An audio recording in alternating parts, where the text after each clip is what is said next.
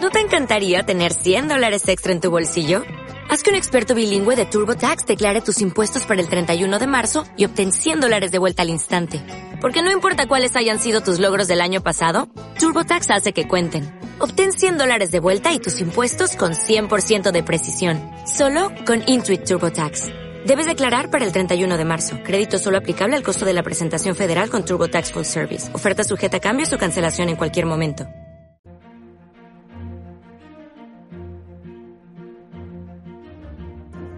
Bueno, pues eh, Mónica Valle, hoy tenemos eh, nuevo invitado, una empresa eh, que debe conocer eh, la mayoría de la sociedad empresarial de nuestro país y del extranjero, porque al final el carácter internacional de las mismas es eh, lo que da valor a este negocio. Eh, A3SEC, Mónica. Efectivamente, pues A3Sec es un grupo empresarial, está presente en España, en México, en Colombia, como decías, a nivel internacional y está especializado en ofrecer soluciones en áreas de ciberseguridad, en monitorización y también en inteligencia de negocio, entre otras. Vamos a hablar con Javier Díaz Evans, es socio en A3Sec, es responsable del área global y las operaciones del grupo en las Américas. Conoce de primera mano la gestión de los riesgos tecnológicos, operativos y la estrategia en materia de ciberseguridad. Así que sobre ello vamos a hablar en profundidad sobre también ese gobierno de seguridad y la necesidad de concienciar, de transmitir esta información de la ciberseguridad a las empresas y sobre todo a las juntas directivas y al equipo directivo fundamental que esa alta dirección entienda qué es lo que está ocurriendo y cómo enfrentarse a ello. Pues lo primero de todo es dar la bienvenida a nuestro invitado, Javier Díaz Evans. Buenas tardes, bienvenido a este Cyber After. ¿Cómo estás? Muy buenas tardes, eh, un gusto compartir el día de hoy con ustedes. Mónica, Pablo, Eduardo, eh, me encanta saludarlos.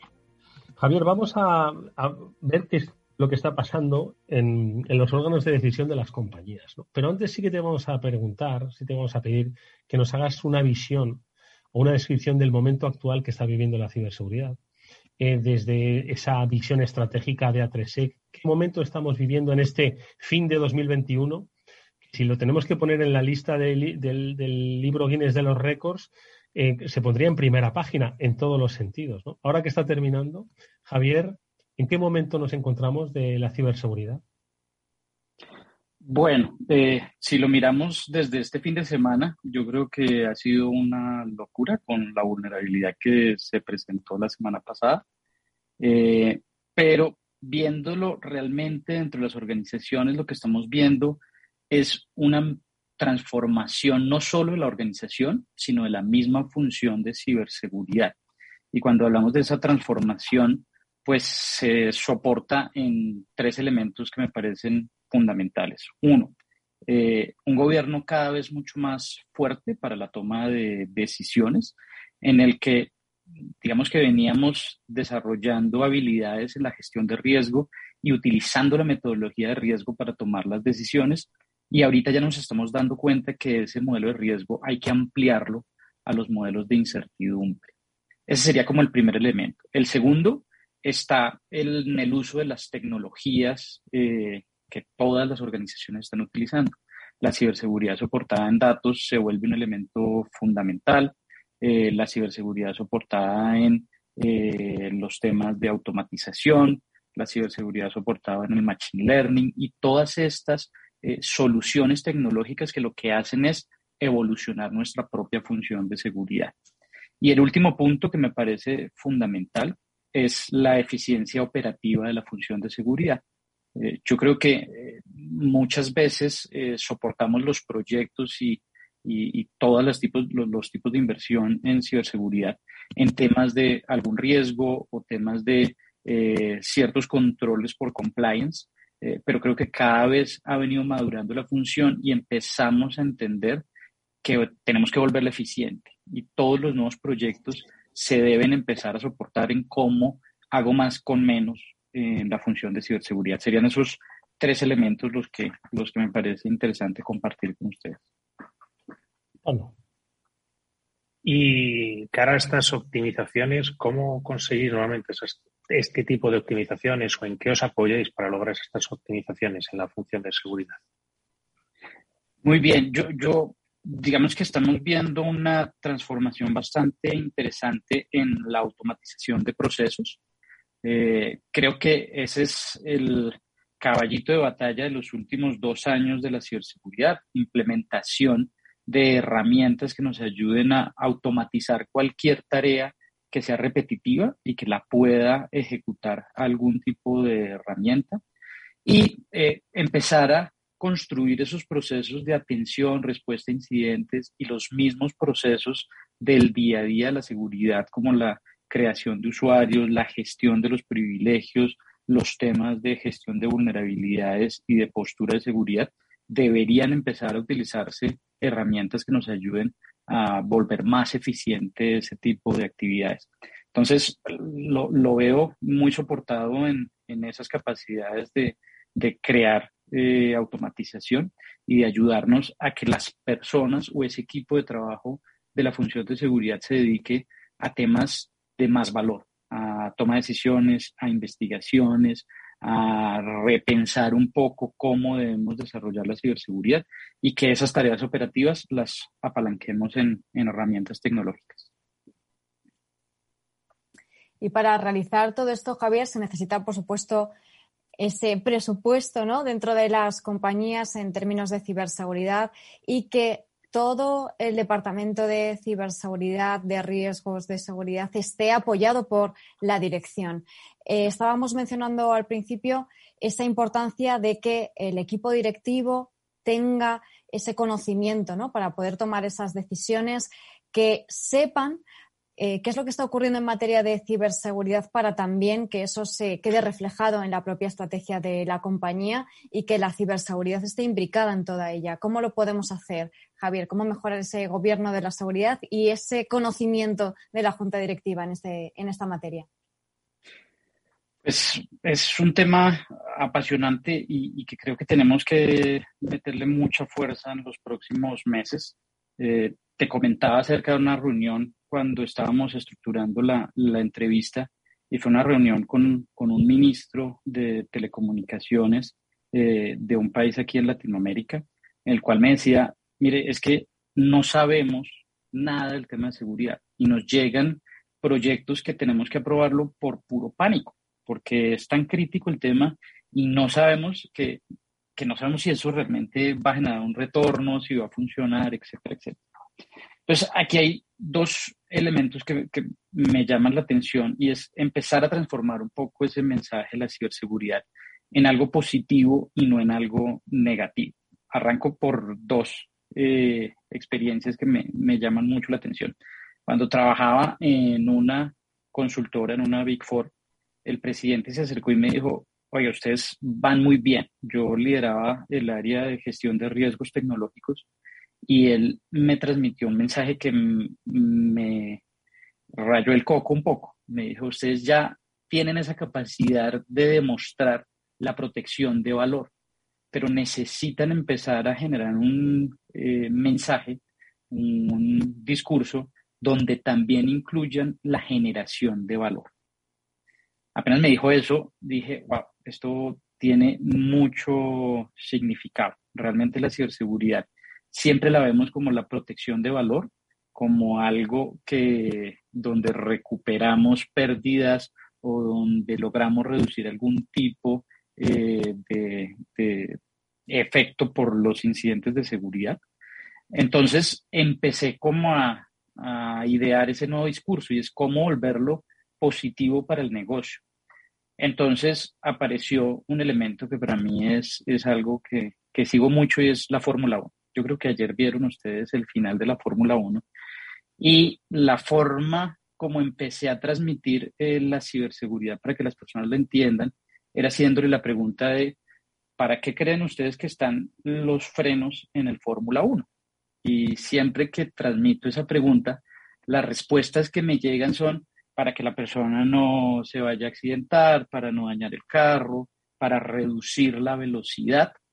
Y mi respuesta es siempre la misma y es no, el que sepa frenar mejor y el que mejor frenos tenga es el que va a dar la vuelta más rápida. Entonces, esa visión de la ciberseguridad donde es positiva, donde nosotros ayudamos a perseguir los objetivos de negocio, es la que tenemos que transmitirle a esa junta directiva, a esos miembros que pueden no ser técnicos, que son personas de negocio y tienen que entender la función de ciberseguridad de esa manera. Entonces, es un poco eh, eso lo que estamos desarrollando y lo que estamos ayudando para que el mensaje sea mucho más constructivo y que se entienda el porqué de nuestra función dentro de la organización. Ojo que en ese cambio de paradigma del que, eh, al que hace referencia Javier, desde A3SEC también trabajan otro, que por otro lado hemos comentado muchas veces en el programa, que es el concepto de la ciberresiliencia. Una vez que te atacan, pues ser ágil en ponerte de pie nuevamente. Sin embargo, nuevamente A3SEC viene a romper el paradigma. Eh, lo digo en la similitud de los frenos. Y vosotros habláis de que no hay que ser ciberresiliente. Bueno, se puede ser ciberresiliente, pero es mejor ser antifrágil frente a la ciberresiliencia. Explícanos este concepto, Javier, por favor. Bueno, eso fue un libro que me leí de eh, Nicolás Taleb, un economista, eh, que se lo recomiendo. Se llama Antifrágil. Él también tiene otro eh, libro bastante interesante que se llama El Cisne Negro.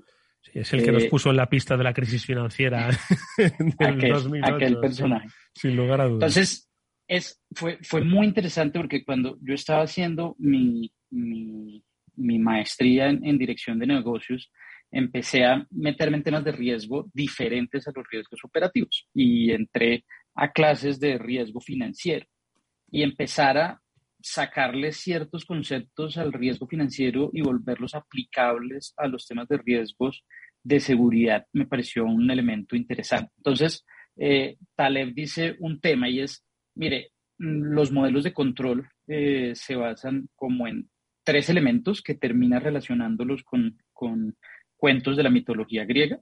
Y entonces el primero es la espada de Damocles. Entonces ese concepto es que usted va a fallar y se va a morir. Y entonces Damocles lo invitaron a un almuerzo y el rey le dijo, sí, usted viene a comer conmigo, pero se tiene que hacer debajo de esta espada. Y la espada estaba amarrada con un hilito muy delgadito. Entonces, asumir el riesgo de sentarse ahí para comer con el rey era demasiado crítico. Entonces, es un modelo eh, complejo, difícil de soportar para las organizaciones. El siguiente es el modelo resiliente, que él lo asocia con el fénix, ¿vale? Entonces, el fénix eh, muere y de sus cenizas renace, pero vuelve a ser el mismo fénix. Y el concepto de antifrágil dice, oiga, tiene que ir un poquito más allá y es la hidra, el concepto de la hidra. Y es cuando le cortan la cabeza a la hidra, salen tres o cinco cabezas, dependiendo de cómo eh, se explique la mitología. Pero lo que hay detrás es, son varios elementos. Uno, que la falla va a ser importante para nosotros. El tener incidentes de seguridad es importante. El gestionar el caos es importante. Lo más importante es aprender de ese caos y mejorar nuestro modelo de seguridad, no volver a hacer lo mismo, no levantarnos de la caída como en los modelos resilientes, que es volver a estar como ese caucho que lo estiraste y vuelve a estar en su mismo eh, estado eh, inicial, sino es transformar el modelo de seguridad, es plantear ese modelo de seguridad adaptativa en el cual vamos evolucionando cada vez que cometemos un error o que tenemos algún tipo de falla.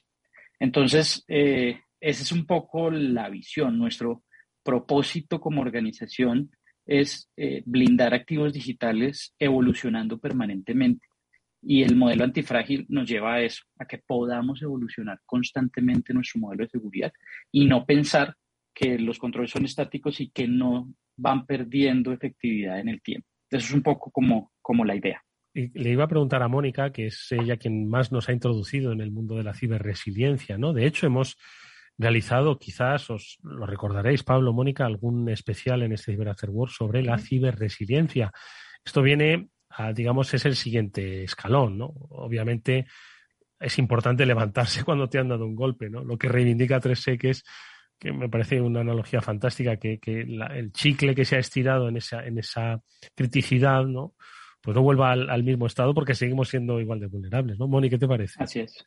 Sí, efectivamente, hemos hablado mucho de esa capacidad de, bueno, aprender de los errores, por supuesto, pero de aprender durante todo el proceso, sobre todo de entrenarse que la ciberseguridad no es algo reactivo ni proactivo únicamente, sino que también tienes que estar entrenándote durante todo el tiempo, sin, sin, eso es algo constante, para que en el caso de que se sufra un incidente se pueda reaccionar y se pueda responder de la forma más rápida, más ágil y más precisa posible para recuperarse y, por supuesto, ya que aprendes de esos errores, mejorar y aprovechar la oportunidad para ser mejor y para evolucionar, como también decíais, ¿no?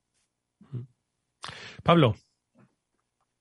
Pues la verdad es que Javier me, ha encantado el, concepto anti, antifrágil y, el ejemplo de la hidra también me ha gustado mucho por esa opción de, oye, pues si te tumban un servidor levantas tres, si te, levantan tres, levanta cinco, a ver qué, qué se va corrigiendo y sobre todo esa adaptabilidad y ese poder corregir poco a poco y como bien decías, un punto bastante importante, que los controles de seguridad no sean algo estático, que no vayan perdiendo esa eficacia y que sigan evolucionando y que si por un caso han perdido algo de eficacia, pues se renueven para, continuar dando, dando servicio.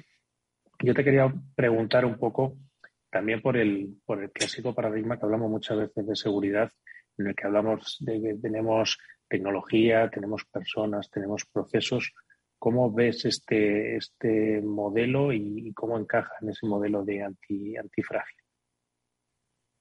Bien, pues eh, digamos que en, en, en, estos modelos de ciberseguridad, pues los tres elementos se vuelven eh, fundamentales, la tecnología, eh, los procesos y las personas. De vez en cuando creemos que con la evolución de la tecnología las personas empiezan a perder cierto brillo, cierta necesidad que, que los algoritmos de inteligencia artificial van a reemplazar las personas y la verdad es que no lo veo. Cada vez va a ser mucho más potente la necesidad de esa unión de los tres elementos. Eh, y yo creo que es el, concepto de, economía. Antes hablábamos que la forma de crecer y desarrollarse pues era con capital, con dinero, eh, después empezamos a ver que, las máquinas o las herramientas nos daban una capacidad de generar valor mucho mayor. Y ahorita creo que el, capital social, las personas, eh, la tecnología, eh, todo esto va a hacer que seamos mucho más eficientes. ¿Y a dónde traigo el tema de capital social? Porque aunque es un concepto de, de economía, me parece supremamente aplicable en la ciberseguridad y es el ecosistema, el compartir conocimiento, inteligencia, se vuelve demasiado crítico. Eh, estuve en las charlas del, del CCN hace dos semanas y, se planteaba ese tema de cómo compartir entre los SOCs, cómo generar esa base de datos de inteligencia unificada para que todos consuman. Eso se vuelve fundamental y eso es capital social, el cómo entre todos nos unimos para enfrentar los incidentes. Entonces, eh, por supuesto que en, todo el modelo, eh, sobre todo de ciber eh, antifrágil, está ese hecho de que cada componente lo que tiene que hacer es multiplicar las capacidades que tenemos, que no es solamente tecnología, porque últimamente soy muy crítico al manejo que se le está dando al marketing de ciberseguridad y es eh, cualquier cosa la convertimos en un nuevo producto y realmente no es un nuevo producto. Eh, ejemplos de esto es eh, el Zero Trust, ejemplo de esto es el tema del XDR. cada uno de estos elementos pues generan como, como ruido en el mercado y todos estamos prestos a decir, bueno, ¿qué es eso? Porque necesito adquirir. Pero nuestra función de seguridad genera valor si todos los componentes eh, terminan uniéndose y funcionando de la manera adecuada. Es un poco el concepto, no es solamente un firewall o una nueva generación del firewall o un elemento de nueva tecnología, sino es garantizar que todo se acople y que todo garantice que funciona para nuestra organización. Y profundizando precisamente en esto que estabas contando, Javier, porque estábamos hablando antes de evolución y si hay algo que está en constante evolución es esta propia industria de la ciberseguridad. Como estabas contando, cada vez hay más opciones, más herramientas, más soluciones, pero sobre todo más siglas. Es muy complejo y se hace complejo también, como decíamos, para alguien que tiene que eh, meterse a invertir en algo. Eh, muchos términos, algunos marketingianos también, como decías. ¿Cuál es la realidad de todo este panorama, eh, la realidad real, más allá de ese marketing? Yo, ¿qué te puedo compartir? La realidad es que los controles de ciberseguridad eh, casi siempre tenemos los mismos que han funcionado eh, por muchos años, ¿vale? La criptografía es un control de ciberseguridad que lleva siglos y siglos en la humanidad y ha evolucionado a partir de esas nuevas tecnologías, ¿ok? Entonces pasamos de la cinta, ya no me acuerdo cómo se llamaba, pero por allá en época romana, donde estaba dentro de una botella y si se rompía la botella, entonces el vinagre dañaba el mensaje. Después veíamos en 1500 que habían ciertos aparatos mecánicos que si tú girabas, pues ya podías abrir para leer el mensaje, máquina enigma, y ahorita estamos viendo criptografía cuántica y ciertos elementos que nos ayudan a evolucionar el mismo control. Eh, el tema, ejemplo del XDR, que es algo que ahorita se habla mucho. Eh, escuchando una charla de Antón Joaquín, que, fue de Garner muchos años y que ahora están en, Google apoyando la, solución de analítica de ciberseguridad. Él decía, mire, hay tres vertientes de lo que es un, XDR. Es un EDR eh, e con unas capacidades adicionales, o sea, un EDR con eh, mayor capacidad. Es la unión del EDR y el NDR o es un CIEM avanzado. Y esos son como los tres elementos. Pero al final de cuentas, cada fabricante te va a dar una visión diferente de lo que es su XDR. Pero no es más que la misma tecnología que viene evolucionando con algo más, con algo adicional. Entonces, eh, yo creo que el mensaje hacia los oficiales de seguridad, hacia los responsables de seguridad es entender cómo volvemos más eficientes los controles que tenemos. Eh, el ejemplo de eh, Zero Trust, pues Zero Trust son funcionalidades o elementos que se vienen desarrollando en herramientas como Firewall o en la misma arquitectura de red segura desde hace muchos años. O sea, yo veía eh, autenticar usuarios para acceder a ciertos servicios en el 2004 cuando implementaba Checkpoint en esa época. Entonces, muchas de las teorías del de Zero Trust pues son evoluciones y cosas que eh, se vienen trayendo y que con ciertas mejoras en la tecnología, pues se le puede ofrecer al, al mercado. Pero eso es un poco cómo está funcionando. Hace, hace tres años era la locura con el tema de Machine Learning. Todas las soluciones tenían Machine Learning y ese era el concepto que venían por detrás. Y cuando se profundizaba, pues la lógica que había detrás de Machine Learning era bastante escasa, pero se unen a esos conceptos con tal de posicionar los productos. Entonces, ese, el mensaje es profundicemos muy bien, entendamos bien las necesidades y lo que queremos cubrir y ver bien las eficiencias al reemplazar controles existentes con estas nuevas tecnologías. Eso es eh, lo que me parece más importante dejar como mensaje. Dime. ¿Y cómo? Y eh, esas son las herramientas, pero que tienen que estar organizadas, ¿no? También tenéis una propuesta interesante desde A3E que es con respecto a cómo deben evolucionar el concepto actual de cómo se organiza, ¿no? El control y prevención de, esa ciber, eh, de esos ciberataques a través de los SOCs, de los centros de operaciones de ciberseguridad. ¿Qué es lo que proponéis? ¿Cuál es la evolución que proponéis desde A3E? Bueno, desde hace eh, muchos años hemos estado en el mundo de, la analítica de ciberseguridad. Eh, como ustedes saben, eh, A3SEC sale de Alienbol.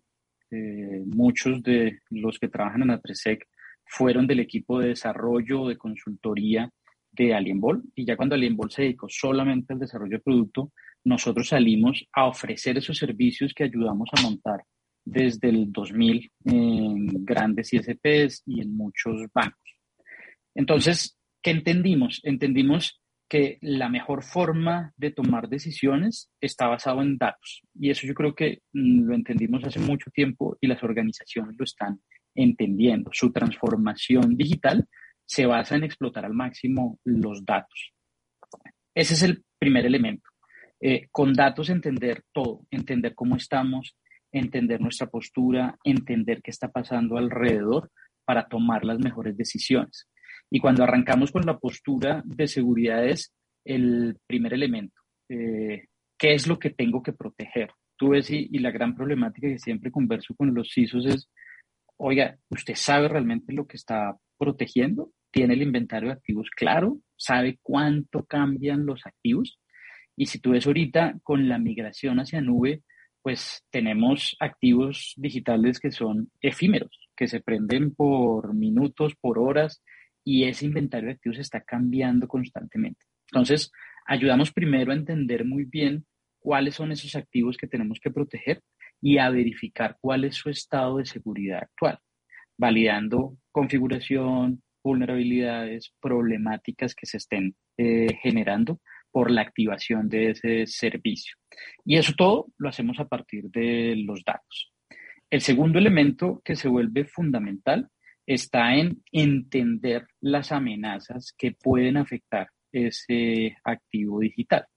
Y al entender las amenazas, pues yo lo pongo en tres eh, puntos que se vuelven críticos. Lo primero, eh, los casos de uso o los indicadores de ataque. Y es cómo tengo yo habilidades o capacidades para detectar esas amenazas que se están moviendo en el ambiente. Eh, entonces, esos indicadores de ataque son las reglas de correlación, el entender muy bien a través de los logs qué es lo que está pasando y saber si eso puede ser crítico para mi organización. El segundo elemento es detectar lo desconocido. Y cuando hablamos de detectar lo desconocido, es ese tema de la incertidumbre.